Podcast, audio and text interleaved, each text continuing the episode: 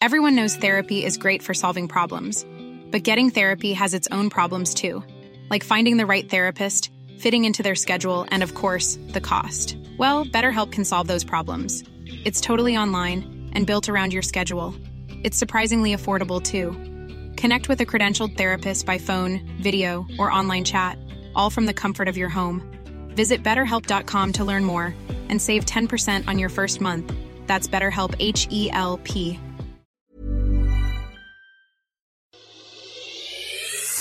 Buscamos los límites de la ciencia, el futuro de la tecnología, el alcance de la mente humana. Esto es MindFacts.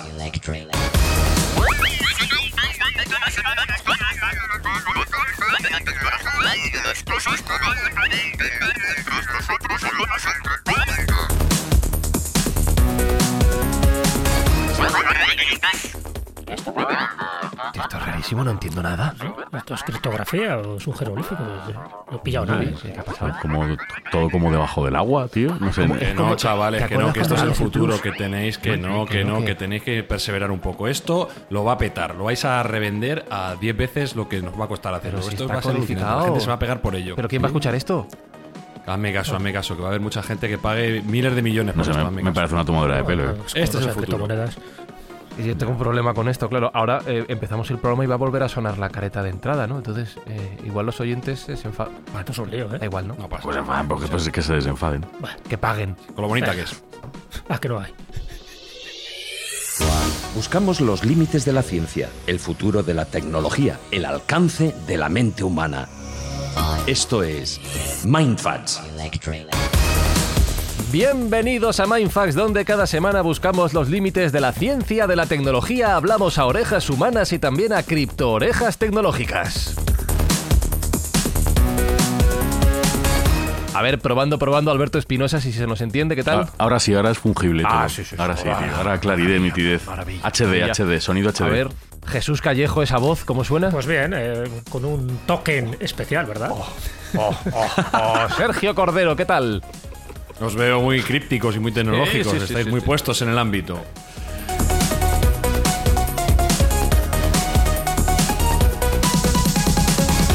Lo que no es nada críptico y es fácil de entender es que las escuchas de los oyentes de Mindfax, Sergio, sirven para un buen fin.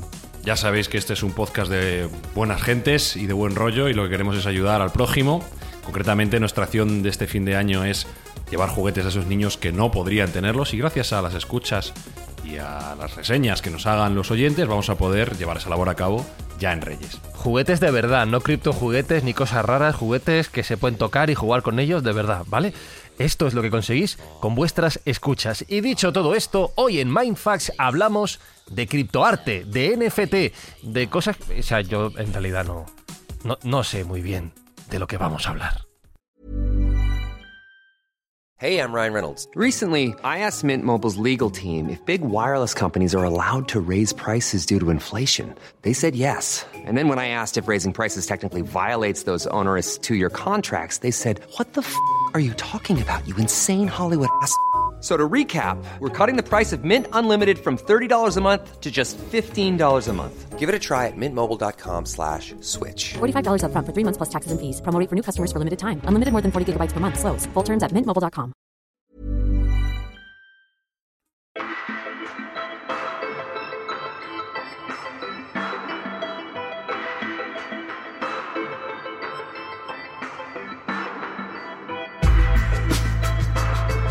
Bueno, pues vamos a intentar entender este mundo de los NFT y todo lo que viene asociado a esta idea. El, reto de hoy es grande. eh, para mí, por un lado, lo confieso, y también para nuestros invitados, porque tienen que conseguir que yo lo entienda. A ver si son capaces. Desde NFT, es- NFT España, la primera comunidad sobre NFT en español, tenemos con nosotros a Alex Granados. ¿Cómo estás? Hola, ¿qué tal? Un placer estar por aquí. Un placer escucharte. Y también a Daniel García, más conocido como Toxam. Hola Daniel, ¿qué tal? Hola, ¿cómo va? Pues eh, vamos a ver, empiezo por, por ese reto que os lanzo ya de entrada, Alex, Dani, Dani, Alex. Que yo consiga, ya no digo ni mi abuela, ¿eh? yo, que yo consiga entender que es un NFT y luego ya todo lo que vendrá después, a ver si soy capaz de mantener, de mantener el ritmo. Pero venga, empezamos por lo, por lo más sencillo. Alex, ¿qué es esto del NFT? La pregunta que todo el mundo te hace. Pues a ver, un NFT al final em, es una nueva forma que se ha creado, ¿vale? Para tener propiedad digital. Y esto es. Esto nos ha dado antes porque em, se creó la blockchain, ¿no? O sea, si, si tú intentabas tener un, un algo, ¿no? Un token en este caso, que fuera verificable y estaba en un servidor de alguien, si ese servidor se caía, pues no había nada que lo verificara, ¿no? Pero si tienes una, una base de datos como puede ser la, la, blockchain, que sabes que va a durar durante muchísimo tiempo y que es transparente, ¿no? Y, y que es muy segura, entonces ya se crea un, un, nuevo medio digital por el que podemos tener propiedad digital, ¿no? Entonces, eh, to, eh, NFT significa Non-Fungible Token. Eh, esto es una... O sea, en inglés es token no fungible, ¿no? Uh -huh. Y eh, yo siempre lo explico un poco como, como por conceptos, ¿no? Token, al final, en, en inglés es un, una cosa que representa algo, ¿no? Este algo puede ser digital, puede ser físico, puede ser lo que sea, pero es una representación de algo. Eh, y no fungible, cuando hablamos de fungibilidad, estamos hablando de algo que... Eh, si algo es fungible, pues por ejemplo el dinero es fungible, es que puede ser intercambiado fácilmente, ¿no? Eh, si yo te doy 10 euros y tú me das 10 euros, eh, pues estamos bien, ¿no? ¿no? No hay problema. Pero si yo te doy una guitarra a la que le tengo mucho aprecio y tú me devuelves otra, o, o te, te, dejo a mi perro y me devuelves otro perro, pues, eh, pues ahí es algo no fungible, ¿no? Es algo que... No es lo mismo, claro. Exactamente. Claro. Entonces, con los NFTs... Vamos a hacer, un, vamos sí. a hacer perdona, perdona Alex, un, un, una pequeña recapitulación de lo que es el blockchain, porque lo hemos comentado en algún episodio de Mindfacts, pero por si algún oyente se lo ha perdido, cosa que estaría fatal, eh, vamos a, a, recapitular qué es el blockchain para que la gente lo pueda entender. ¿Puedes darnos en tres pinceladas un poco qué es el blockchain? Yo la blockchain la, la explico un poco como, eh, digamos que es una red P2P, en el sentido de que eh, no solamente hay un ordenador, sino que hay lo mismo cientos o miles de ordenadores funcionando al mismo tiempo, ¿vale? y que tienen una copia exacta de la información a tiempo real. Y eh, la parte de... O sea, sería como una base de datos distribuida que todo el mundo tiene en su ordenador, una base Eso de es. datos, ¿no? Que, que, no está centralizada en un sitio, sino que todo el mundo está, que está participando en la red tiene una copia de la misma. Eso es. Con lo cual no se puede cambiar unilateralmente, por así decirlo, sino que tiene que haber un consenso para que haya esos cambios dentro de esa red. Y bueno, que es verificable por todos los usuarios que, que están en la misma. Con lo cual yo entiendo con lo cual entiendo que el NFT está basado en esto. ¿eh? Yo eh, voy recapitulando también. Y es un certificado de propiedad sobre un objeto, entiendo que, bueno, virtual o real, pero supongo que vamos a hablar de un entorno virtual, que no está basado en la autoridad de un único eh, emisor, sino que es toda la comunidad la que mediante el blockchain certifica que tú eres el propietario de algo, ¿no? Exactamente, exactamente. Jo, Qué bien lo has explicado, vale. Genial, ¿eh? eh, y Tox, claro, ¿esto para qué entornos o para qué casos concretos se puede aplicar? Porque se está hablando mucho del NFT, pero ¿a dónde lo podemos llevar? ¿Qué cosas podemos eh, certificar, ser propietarios de algo? Bueno, eh, cada, vez, cada vez más cosas, ¿no? Yo cuando empecé había cuatro, cuatro gatos que podías aparear entre ellos y ahora tienes locuras varias que puedes hacer. Eh, se está utilizando para lo que, para lo que, para muchas cosas y al final eh, lo estamos asociando a día de hoy al día al arte y al tradeo de, de, avatares y cosas así, pero yo lo visualizo como un CD.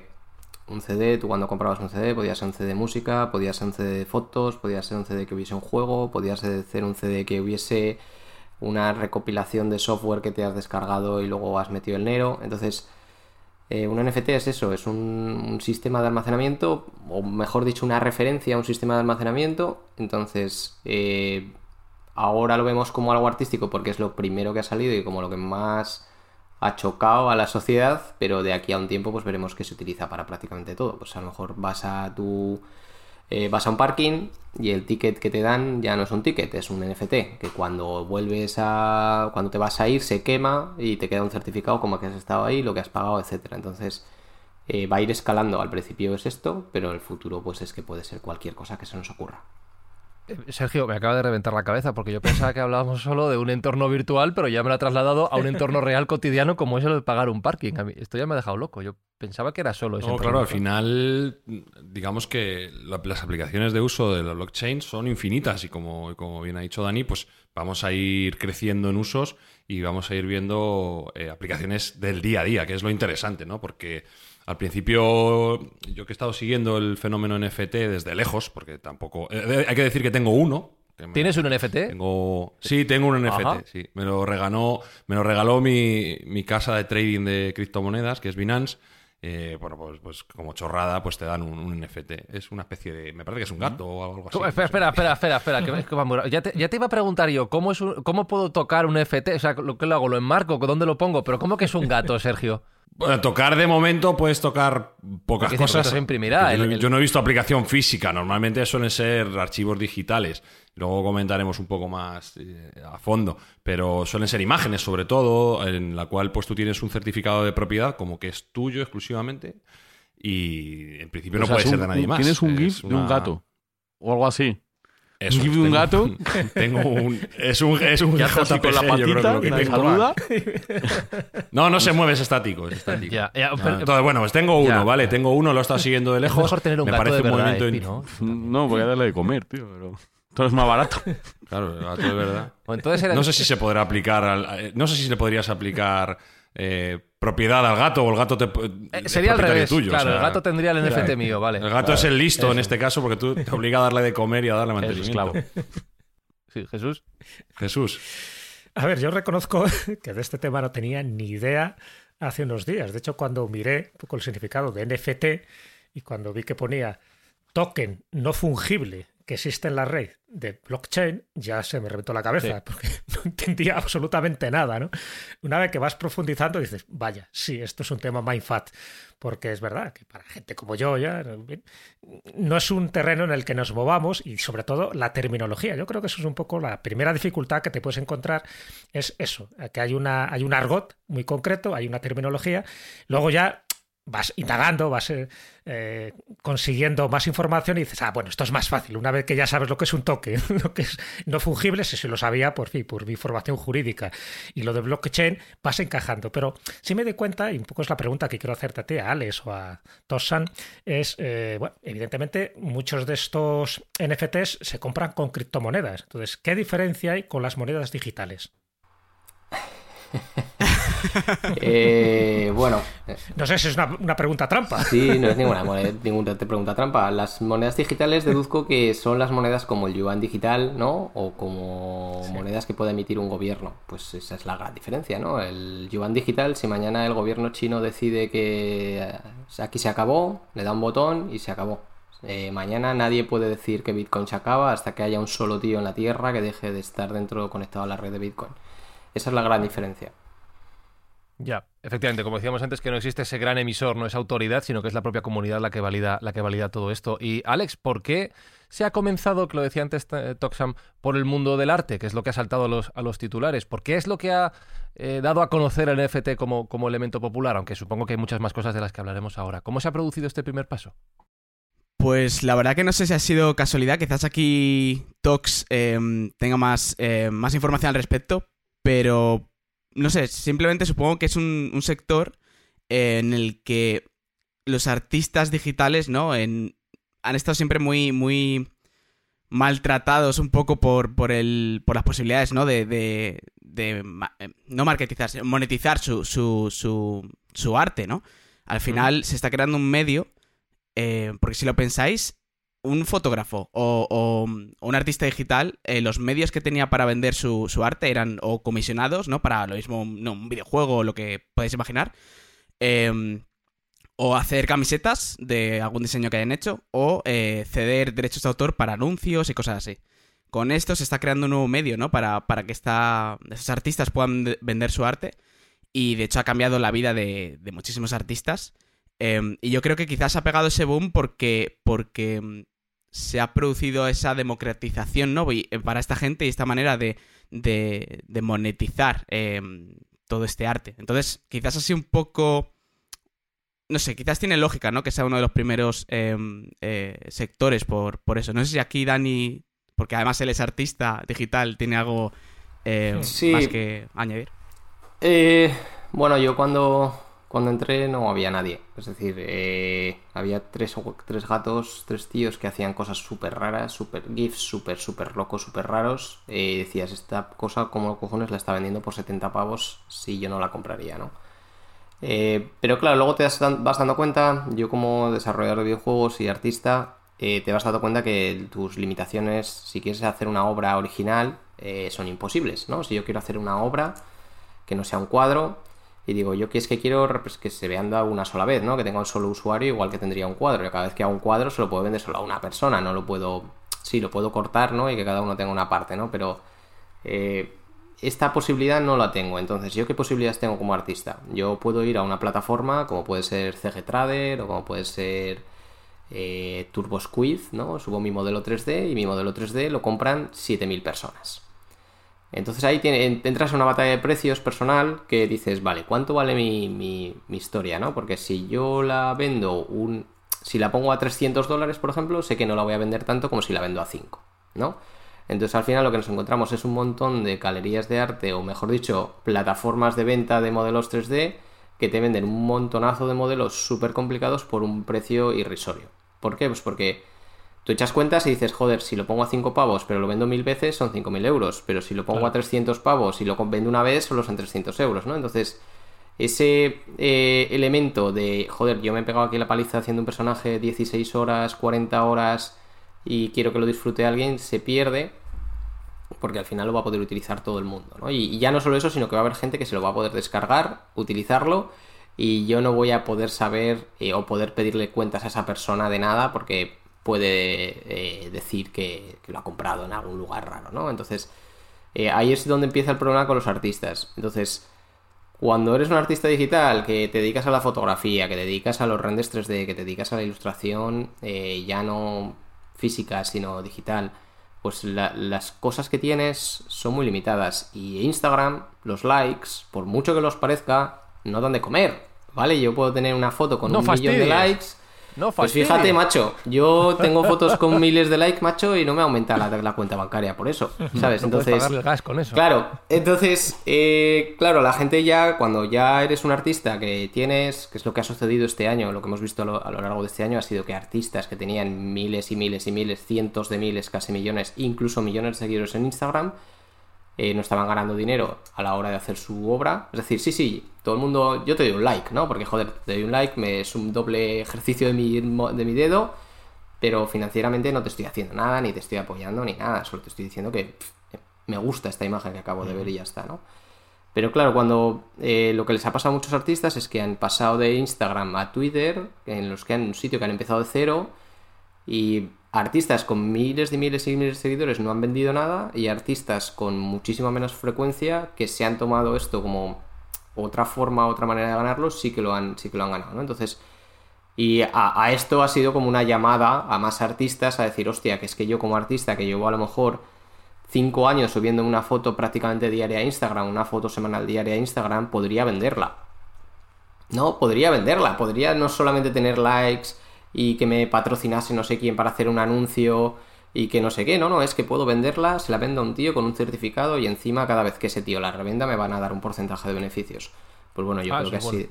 Claro, yo creo que eso ha sido una llamada de al, a las armas a los artistas para decir, bueno, pues que me parecen muy bien los likes, está maravilloso, pero al final págame.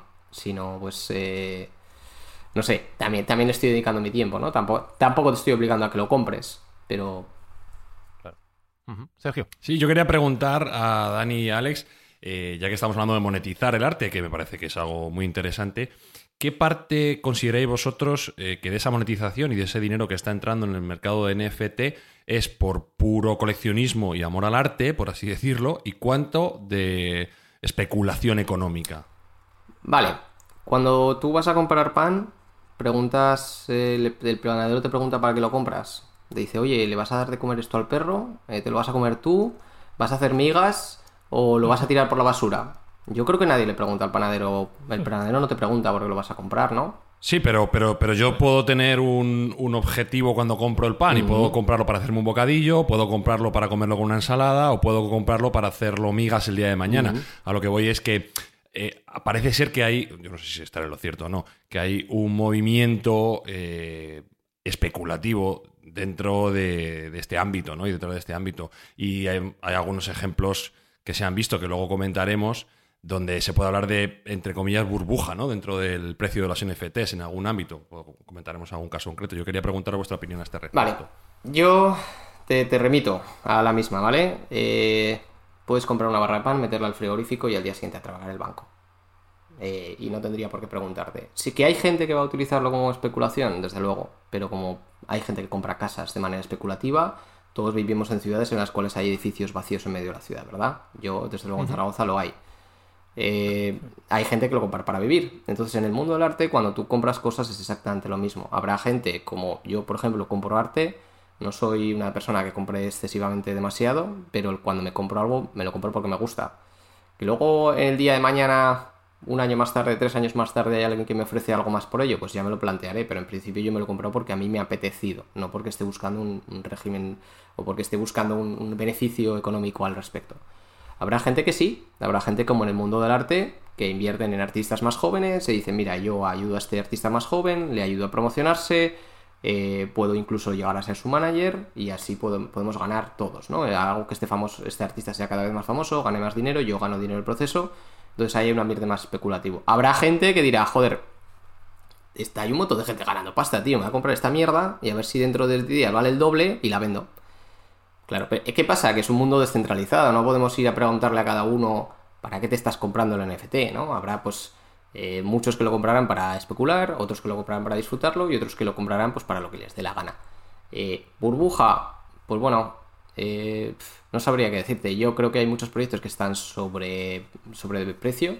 Hay muchos, igual que en cualquier mercado, en auge. Siempre hay mucho dinero que entra así a borbotones y muchas veces no sabe ni dónde posicionarse. Eh, tampoco hay tantísimos proyectos que parece que lo están petando tanto. Es decir, lo que nos quedamos muchas veces es con la cabecera de no sé qué obra se ha vendido por no sé cuántos millones, no sé qué obra se ha vendido por no sé cuántos millones. Y eso es el 1, el 0,0001% de todo el mercado.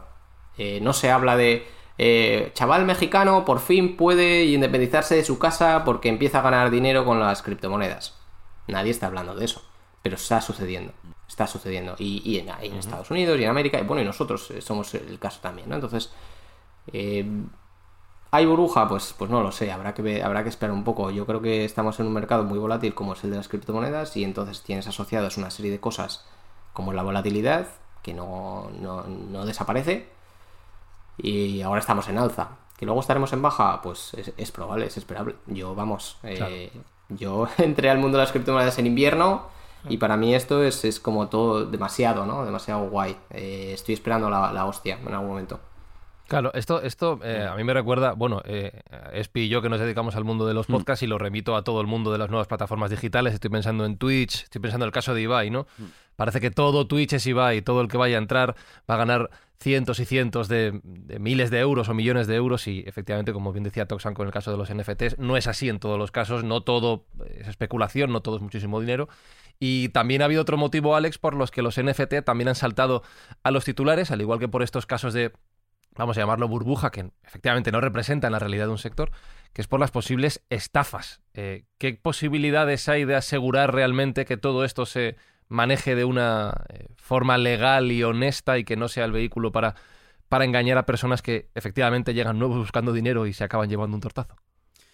A ver, uno de los problemas que está habiendo ahora mismo, ¿no? Con, con, en el mundo NFT es que hay bastante, bastante estafa, ¿no? O sea, es, fácil que una persona si no tiene ni idea eh, entre y si no tiene absolutamente ni idea, pues se, se coma alguna estafa, por desgracia, ¿no? Y de hecho, esa es una gran labor que hacemos nosotros desde NFTs de, oye, mira, eh, como dar pautas, ¿no? De eh, no conectes tu, tu wallet, que se llama, ¿no? Que es como tu, tu cuenta del banco, tu, monedero, identidad. Claro. Sí, tu monedero. No lo conectes a. Si no conoces, ¿sabes qué página es? Cosas así. Y. Y es cierto que se da mucho. Em, pero claro, em, todo esto al final, por suerte o por desgracia, se basa en la confianza. Em, o sea, ya no dependemos de un tercero, ¿no? Que, que sea, pues el señor del banco o el Estado o quien sea, ¿no? Que, que, te diga, oye, esto está bien, esto no está bien, esto puedo yo meter mano, esto no. Entonces, esto da muchísima responsabilidad a, a las personas, ¿no? Para bien y para mal. Eh, al final, es, la frase esta de Spider-Man, ¿no? Un gran poder lleva una, una gran responsabilidad. Y, y, es verdad, es así, o sea, al final aquí estás siendo dueño de tu dinero, de tus activos digitales y de, y de todo. Y eso tiene la responsabilidad, o sea, tienes tú la responsabilidad de, de, no caer en, en, este tipo de cosas. Yo creo que con el tiempo, una, o sea, una vez se, se, esté desarrollando más y más la tecnología, eh, encontraremos eh, mejores formas de, evitar eh, estafas y este tipo de cosas, porque al final todo esto con programación ¿no? Y, herramientas se puede ir evitando más y más. Y cada día yo creo que, por ejemplo, plataformas como pueden ser OpenSea, que es como el Amazon de los NFTs, cada vez inventa nuevas formas, ¿no? Para, sobre todo en la, en la, en la UX, ¿no? En la, en la, en la interfaz, eh, para, para, evitar este tipo de cosas. Pero bueno, a día de hoy hay que ir con cuidado y lo, lo, digo desde ya, si entras en este mundo, ve con mil ojos y desconfía de todo. Incluso de lo que hay algo que me, que, claro, que me reconcilia con el ser humano en este sentido, Jesús, y es que todo esto salta a los titulares y parece que, que esto es peligroso, nuevo, cuidado con la novedad. Pero este tipo de cosas son tan antiguas como el ser humano que al final siempre acabamos buscando la oportunidad de forrarnos rápidamente con lo primero que salga. Y esto ha pasado así en la historia de toda la vida, ¿no? Sí, hombre, es una nueva variante de un nuevo mercado, en este caso un mercado digital, un mercado virtual, pero un mercado que en definitiva, como decía Alex, se basa en dos cosas, es en la confianza y luego que en ese mercado se establezcan unos precios por los que alguien cree que puede vender algo y, al, y otra cree que puede comprarlo por ese precio, porque en el fondo ese precio puede cambiar al día siguiente por muchísimas variables y mucho más en un mercado, pues, en fin, tan, tan, tan distinto, tan etéreo, ¿no? Como es el mercado virtual. De hecho, lo estabais hablando antes, ¿no? Obras de arte digitales, eh, artículos de moda digitales, incluso inmuebles también eh, virtuales o personajes de videojuegos. Es decir, todo esto lo puedes comprar, evidentemente, eh, el precio que se puede poner ahí está en función de eso, del mercado. Pero es que el mercado, si nos vamos a las obras de arte reales, físicas, fungibles, pues siempre ha habido este tipo de especulaciones. O sea, recuerdo cuando se empezó ya a hacer todo lo que eran los grabados, en fin, a través de las silografías o de las litografías, es decir, que una misma obra tú la podías repetir muchísimas veces, que es lo que le pasó, por ejemplo, pues a Picasso, a partir de ahí también hubo un fraude tremendo, porque, que, porque ya no estamos hablando de un cuadro original con una firma, sino que son reproducciones, que es verdad que están numeradas y teóricamente están firmadas, pero luego la firma tú la puedes falsificar y el orden también le puedes falsificar. Y cuántos grabados, cuántas silografías eh, se han multiplicado por una cantidad exponencial cuando realmente no eran de ese autor al que se le decía.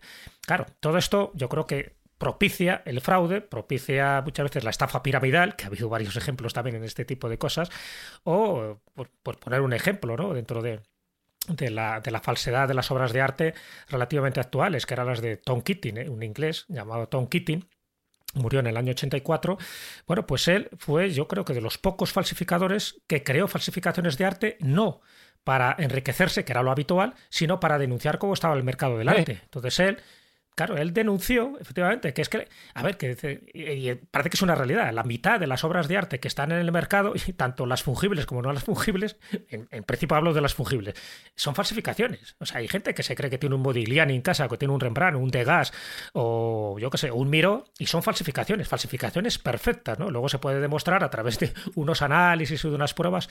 Entonces, Tom Keating lo que hizo fue que el tío pintaba de, miedo, ¿no? Y además pintaba eso, reproducciones de, de gas o de Modigliani. La intención de Keating era denunciar una situación que él veía que era, que era tremenda, porque los críticos y los marchantes estaban conspirando entre ellos para llenarse los bolsillos a expensas de coleccionistas privados diciendo que esta era obra de fulanito. Sabían que era falsa, pero bueno, al final se podía vender. Entonces, bueno, pues lo que hizo es que se mostró al mundo una deficiente manera de tratar las obras de arte, sencillamente porque se inflaba el precio de forma deliberada, muchas veces de artistas, eh, bueno, pues muy poco creativos y otras veces de falsificaciones de tomo y lomo. Entonces, él en esas obras de arte, en esas obras que él falsificaba, fuera de Degas o de Modigliani o de Rembrandt, ¿sabes cómo las llamaba? Las llamaba trampas del tiempo. Es estas son obras, yo las dejo pasar por ahí. Pero alguien que realmente quiera saber la autenticidad de esta obra, si mira con cierto detalle, verá que hay trampas, verá que es falso pero es una trampa del tiempo. Es decir, para el especulador lo va a comprar y, se va a inflar el precio. Luego intentará venderlo, intentará inflar el precio. Pero si hay alguien por fin que sabe que eso es una obra falsa, automáticamente todo baja. Yo me imagino que con los NFTs, en fin, con los tokens, va a ocurrir algo parecido. Al principio habrá cosas muy llamativas, muy, muy golosas, que la gente empezará a comprar y revender, y bueno, y eso se va multiplicando su valor hasta que llegue un momento en que todo al final se venga abajo cuando una serie de falsificadores o de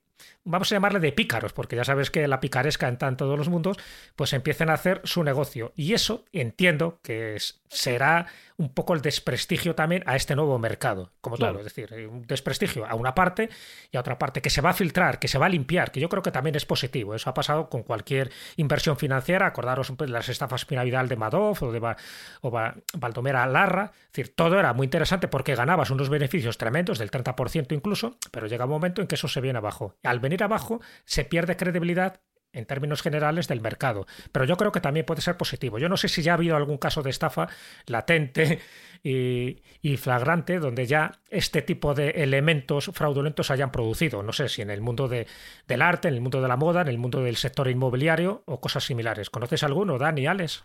Eh, el mundo de los NFTs seguro. Vamos, eh, a mí me gusta compararlo con eh, el principio de los 90 de Internet cuando al principio de los 2000, finales de los 90, empezabas a tener tu primer router y empezabas a navegar por internet y eso era como el, lejano oeste en el cual muchas veces tenías miedo o te bajabas cosas del emule y pasaban cosas que no tenían que pasar, ¿no? O te mandaba un correo un príncipe nigeriano que te decía que era primo tuyo y tal, mm.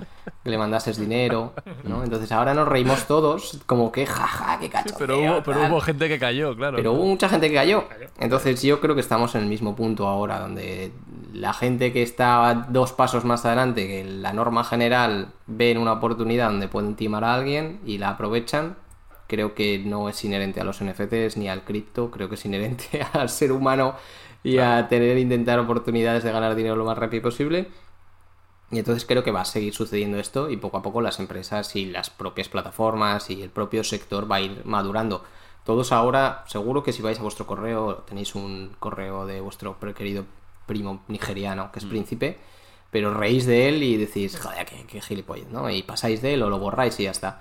Pero ahora, si te llega un, hola, has ganado un NFT, eh, has sido el no sé qué, por haber logueado en esta página, tienes un airdrop.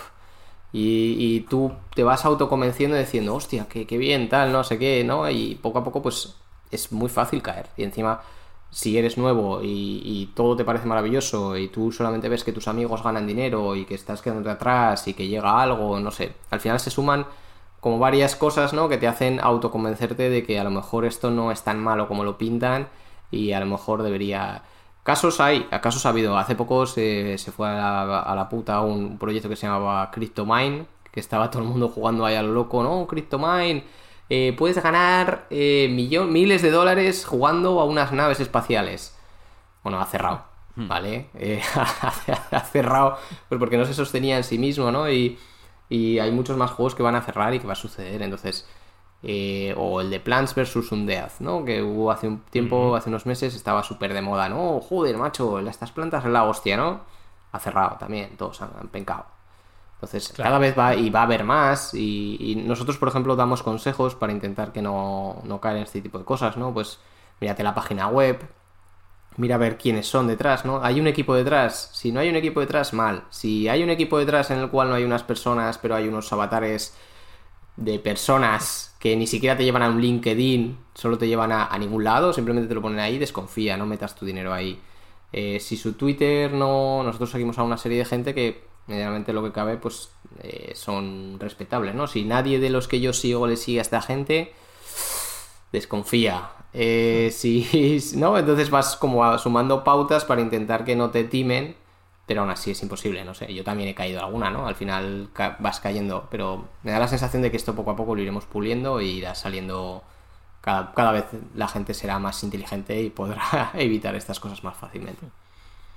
Sí, yo no sé si conocéis un documental que hizo Orson Welles, que por cierto fue su última película, por decirlo así. Era un documental, un docudrama que se titulaba Fraude. Fraude, luego entre paréntesis, F de falso, ¿no? De fake.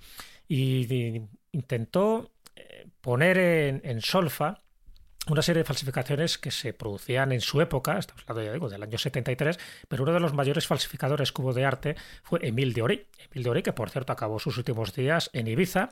Él, bueno, fue encarcelado por fraude. y al final, pues las deudas que empezó a tener le, le, metieron una depresión hasta el punto de que se suicidó. Pero este hombre era muy conocido, o sea, falsificaba obras de Gauguin, de Chagall, de Toulouse-Lautrec, de Picasso, con una facilidad pasmosa, o sea, tenía una habilidad. Pero él algunas las firmaba y otras no las firmaba, y las que no firmaba ponía a la manera de. Pero es que a la manera de le encargaban los coleccionistas y los marchantes y las galerías de arte, le encargaban hacer este tipo de obras. Entonces él ponía a la manera de para cubrirse en salud. Bueno, lo que hace Orson Welles es reflejar un poco la vida de este hombre, basada un poco en la biografía que hizo Clifford Irving, por cierto, otro falsificador, es el que hizo la biografía falsa de, de Howard Hughes. Entonces me metió en ese docudrama, fijaros, además con el talento de Orson Welles, otro también que la lió en el año 1938 cuando hizo todo lo de la Guerra de los Mundos, ¿os acordáis? Como una especie De, La falsificación de, la invasión marciana. De marciana, basada en una obra de Wells y tal. Bueno, entonces es un documental muy interesante porque de alguna forma está reflejando ahí cómo los falsificadores en parte se amparan en, vamos a llamarle, los conductos oficiales que posiblemente en esto va a ocurrir algo parecido. Es decir, no es el clásico falsificador que intenta estafar al coleccionista, intenta estafar a Hacienda y a los inversores. No, no, no. Es que lo que denuncia en este documental Orson Welles es que el propio establishment, el propio mercado de arte, también entra en confabulación con todo esto porque en el fondo lo que se persigue es el dinero. Es decir, que a la hora de la verdad no, importa tanto la obra de arte que sea original, sino que lo que interesa es cómo te puedes forrar con una nueva situación. Es decir, utilizando el talento de alguien que es capaz de falsificar a un Chagall o un Bodigliani con eh, gente que a su vez quiere comprar una obra a la manera de Modigliani o de Chagall o de Picasso aunque sabe que no es cierto que sea un Chagall o un Modigliani, pero le da igual, porque eso ya da el pego ante sus visitas de que tiene un cuadro tiene un poco como yo que sé, tener una marca falsa de Louis Vuitton, por ejemplo, ¿no? A ver, esto no es Louis Vuitton, pero oye, pero da el pego, claro. Aquí pasaría algo parecido, es decir, que podría ser que llegue un momento en que el mercado oficial también confabule y conspire para que determinados productos virtuales y digitales pues alcancen una preponderancia que no deberían tener, pero que claro, que están apoyados, vamos a llamarlo así, por organismos oficiales. Yo, he entendido eh, que al final aquí puede ocurrir todo lo mismo que en el mundo real, ¿no? Pero aplicado en un entorno digital, si no, lo, si deduzco mal, claro. Por lo que me estáis diciendo, ¿Qué opináis vosotros? Bueno, yo iba a decir que, bueno, esto en cierto modo se está dando, eh, lo cual a mí me parece personalmente un poco raro. Eh, porque bueno, en, en, el mundo NFT hay como dos colecciones que se podría decir que son la más, las más grandes en cuanto a volumen de, ventas, ¿no?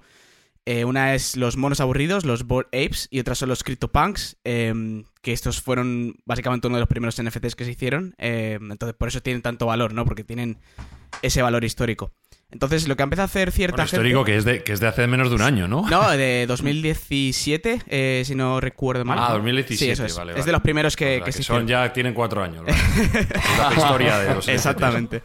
son las pinturas rupestres de, los NFTs. Em, entonces, lo que ha empezado a hacer cierta gente es hacer copias de estas colecciones en, básicamente, en, en otras blockchains, como Solana o, o u otras. Y realmente no tienen valor alguno, pero, pero están empezando a, tener ventas y ventas, ¿no? Y están empezando, no al, no al nivel de, obviamente, de, la colección original, pero están teniendo ya tracción. Está en Ethereum, ¿no? eso es.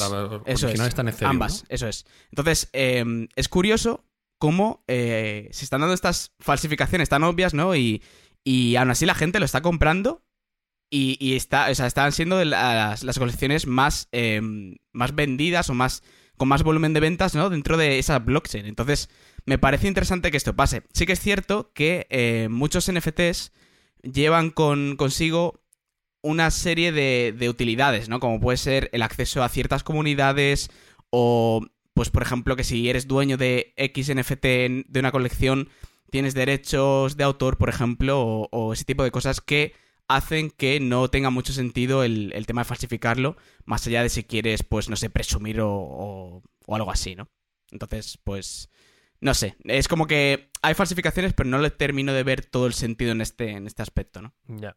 A mayores ha habido también un golpe al mundo NFT, o así lo considero yo, que ha sido la creación de NFT Bay, ¿no? Donde puedes descargarte vía torrent 20 teras de todo tipo de colecciones, incluyendo los CryptoPunk, los Axie, los Bored Ape, todos de todos todos te los puedes descargar allí, con lo cual eso a mi juicio devalúa también un poco el mercado. No sé qué opináis vosotros. Todo lo contrario, yo creo que lo incrementa el valor.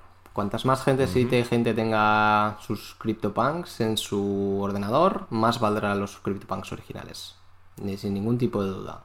O sea, a mí me parece todo lo contrario. Cuanta más gente habla del tema, cuanto más se consiga hablar, eh, habrá millones de personas que se rían del tema, pero con que haya un porcentaje pequeño de la población que se lo tome en serio y de verdad piense que eso funciona, eh, lo único que va a hacer es que, incremente, que incremente el precio, ¿no? Estamos todos cachondeándonos de algo, pero todo el mundo se está cachondeando de eso. entonces- y yo soy el que tiene lo que te- tú te estás cachondeando. Entonces, eh, eso tiene un valor. Y yo creo que en FTPI lo único que ha hecho ha sido aumentar todavía más el valor, porque le está dando la oportunidad a mucha gente de ver cosas que, an- que antes pues a lo mejor no tenía acceso o directamente no conocía o no sé. A mí personalmente que la gente se pueda descargar las cosas y que las puedan tener, eh, de verdad me parece que incrementa todavía el valor más de las cosas.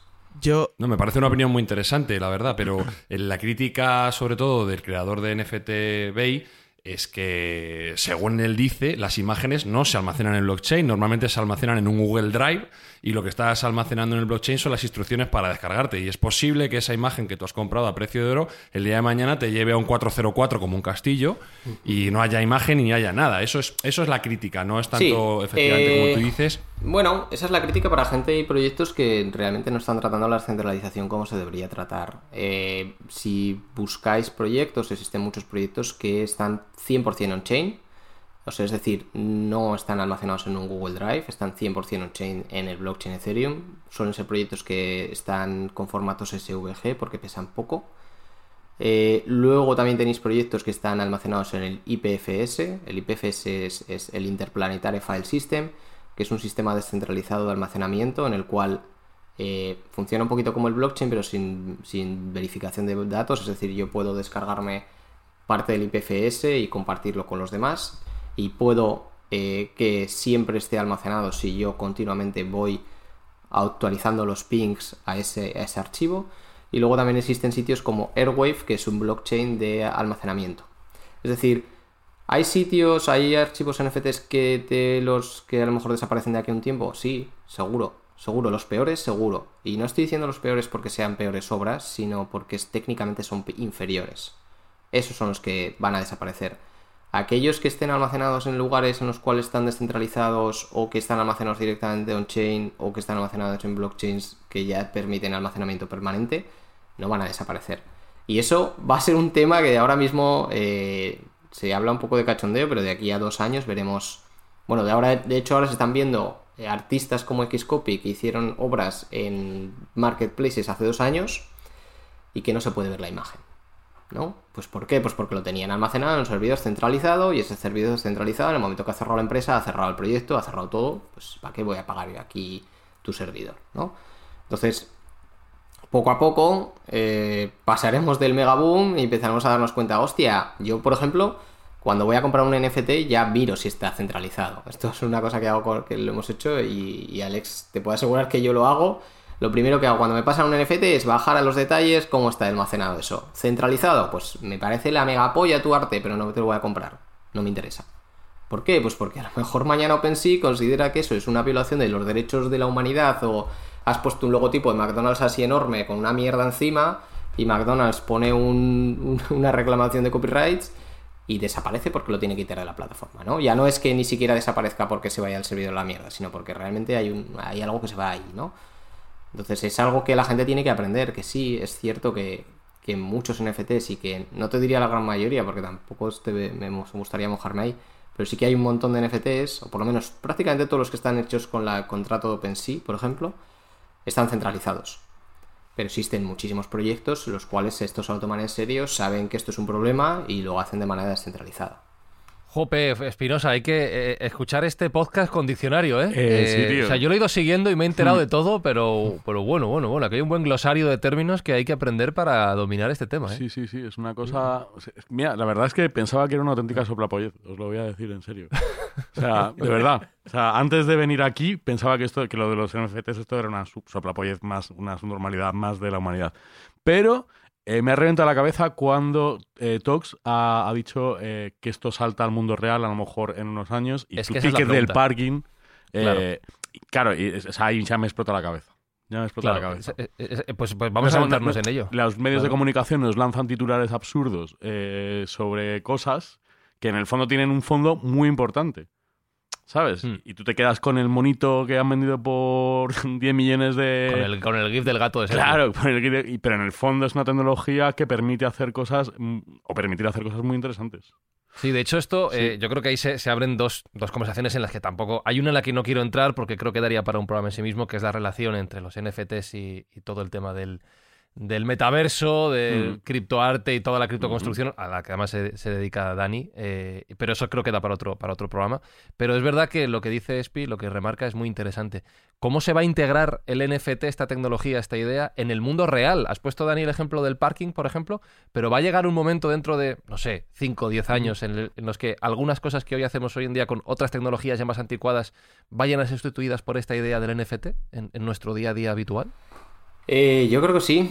Lo más, eh, lo más claro y lo más cercano que veo son los tickets, entradas a sitios. Eh, porque te quitas la reventa Mira, eso es interesante. directamente. Es decir, yo voy a un concierto, compro, ¿no? Todos conocemos a alguien que ha comprado algo en, re- en reventa, o incluso alguna vez que, que tú no has podido ir al Bueno, concierto y incluso ya hay polémica con persona, los ¿no? Pues conciertos eso- que directamente las entradas aparecen en reventa. Que es un problema a solucionar con esto. Claro, entonces aquí tienes un problema de. Aquí no, aquí no existe el problema, ¿no? O por lo menos intentamos solucionarlo con, joder, eh, sacamos mil entradas, son mil NFTs, te lo vendo, que no quieres ir al concierto, se lo vendes a otra persona, pero eh, podemos tracear a quién se lo has vendido, ver si esa persona puede ver a cuánto lo compraste tú para que no le times. Eh, a, a ver, al final también es un mercado libre, ¿no? Cada uno pagará lo que necesite en ese momento, pero o incluso podríamos poner una fee como plataforma, decir, mira, yo soy los cines, aquí en Zaragoza tenemos los cines Palafox, ¿no? Sacan unos NFTs para ver Spider-Man, ¿no? Y, si tú quieres revender tu NFT de Spider-Man, todo el sobrante, ellos podrían configurar el contrato para decir todo el sobrante de sobrecarga que le estés cobrando a la persona que se lo está revendiendo, no te lo vas a quedar tú, me lo voy a quedar yo. Un porcentaje. Eso se puede hacer. No, no, sí, un porcentaje Sí, o, o cargas- te directamente el total. Eso se podría hacer, es decir, te te cargas la reventa. No, podría revendértelo. Es decir, eh, me ha costado 5 euros, yo te lo vendo a ti por 5 euros, pero si yo te lo vendo por 8, eh, esos 3 euros irán a Cines Palafox. Y para mí no los hay 5 negocio, que me ha costado la entrada. Claro. Podría ser un, No un sistema. Claro, eso es.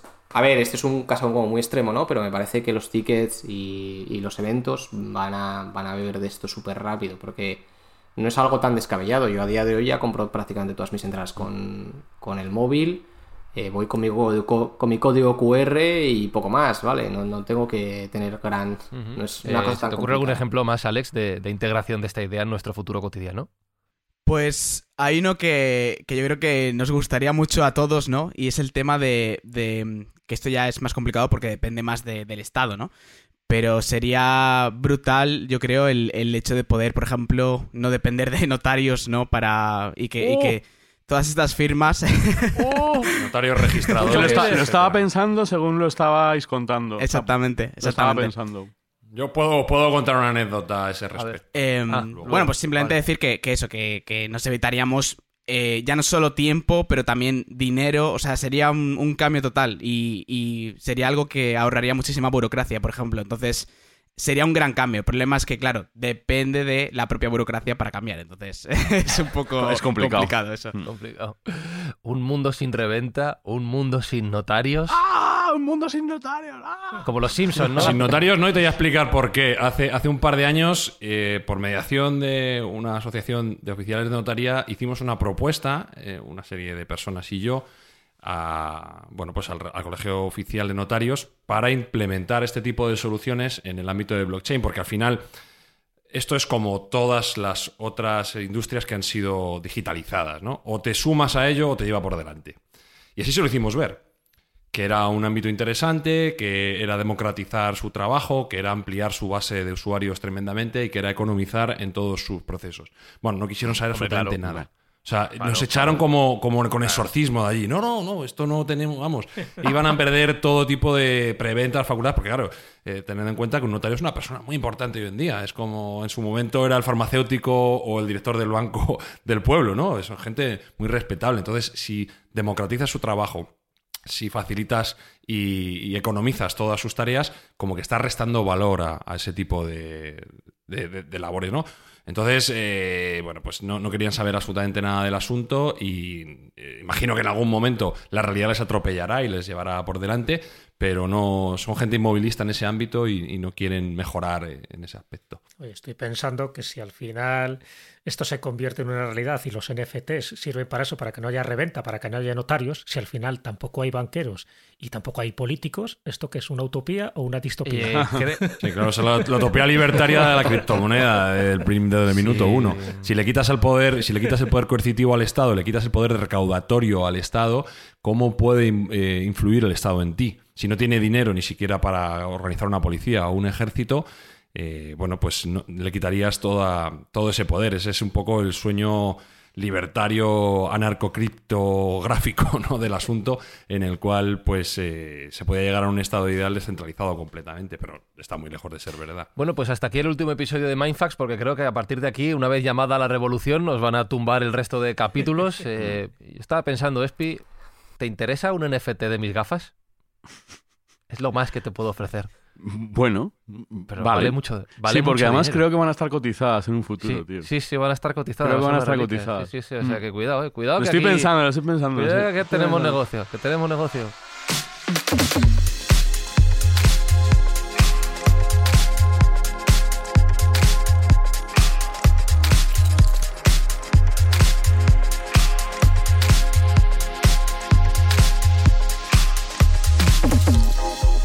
Os tengo que dar la enhorabuena, Alex, Dani, Toxam, eh, porque el reto yo creo que lo habéis superado más que de sobra. Yo me he enterado de lo que son los NFTs, que es difícil, ¿eh? que es difícil, y si yo me he enterado, estoy seguro de que toda la audiencia de Mindfax, que son mucho más listos que yo, también lo habrán, lo habrán conseguido. Así que gracias por esta conversación, que espero que sea la primera de muchas, porque creo que va a haber muchas más temáticas sobre las que hablar y muchas más temas relacionados con los NFT que se nos irán planteando en el, en el futuro.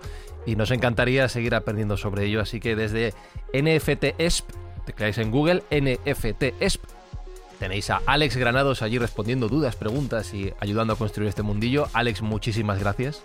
Gracias a vosotros. Y también creando, imaginando, diseñando, buscáis Toxam, que es su nick, pero se llama Daniel García, también en FTP, NFTESP, lo diré bien, le encontraréis. Dani, muchísimas gracias por acercarnos a este mundillo también. Nada, pues gracias a vosotros por darnos la oportunidad. Eh, Jesús, al final, lo dicho, en cuanto a la parte de la falsificación, somos así desde que el mundo es mundo y inventamos tecnologías nuevas, pero la mecánica es la misma. Acuérdate lo que decía el príncipe de Lampedusa, el autor del Gato Pardo, dice, de vez en cuando conviene cambiar las cosas para que todo siga igual. Entonces hay negocio, Espi, ¿tú crees que ponemos a la venta el NFT de las gafas? No, yo quiero tus gafas reales, tío. Pero bueno, pues eso yo te las vendo. No, no NFT, las gafas. Las te doy el, gafas, te sí. doy el token, no fungible. Hombre, Las gafas no. también. ¿eh? Fungible, fungible. No, Fungible. fungible. Te doy la- las dos cosas. Vale, Quiero vale, tus vale. gafas porque sé que van a valer pasta, tío. Sí, sí, sí. vale. Y Sergio, a todas las personas que nos escuchan, que sepan con NFT o no de por medio que sus eh, escuchas, valga la redundancia, sirven para hacer el bien semana tras semana. Claro que sí, ya sabéis que nosotros somos una máquina de hacer el bien real, no es nada virtual y la labor de este podcast es eh, llevar buenas acciones a la vida civil y la de este año o este fin de año que tenemos muy cerquita es eh, regalar juguetes a aquellos niños que no podrían tenerlo y estamos ya muy cerquita de cumplirlo en Reyes, o sea que animamos a todo el mundo a que nos escuche y, que nos eche una mano en lo que pueda para que seamos más que nunca y regalar más juguetes que nunca. Y dentro de siete días volvemos con otro episodio de Mindfax, que es vuestro gratis, ¿vale? Aquí no hay que comprar nada, ni pagar nada, ni demostrar nada. En una semana nos escuchamos de vuelta. Saludos, besos, abrazos de Fran y Zuzquiza y hasta la semana que viene. ¡Adiós! Mindfacts llega cada semana a tus oídos a través de Spotify, Apple Podcast, Evox, Google Podcast o tu aplicación favorita. Búscanos en redes sociales. Somos Mindfacts. Un Jesús bailarín. Tal vez se le pueda sacar más partido a Internet, pero no sé cómo.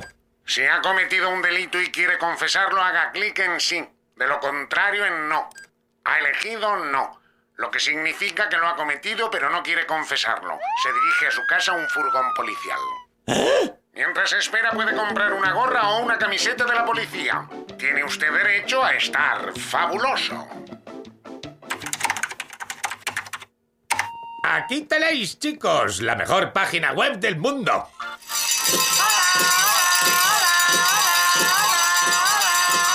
Lo normal es que tanto ruido fuera molesto, pero no lo es.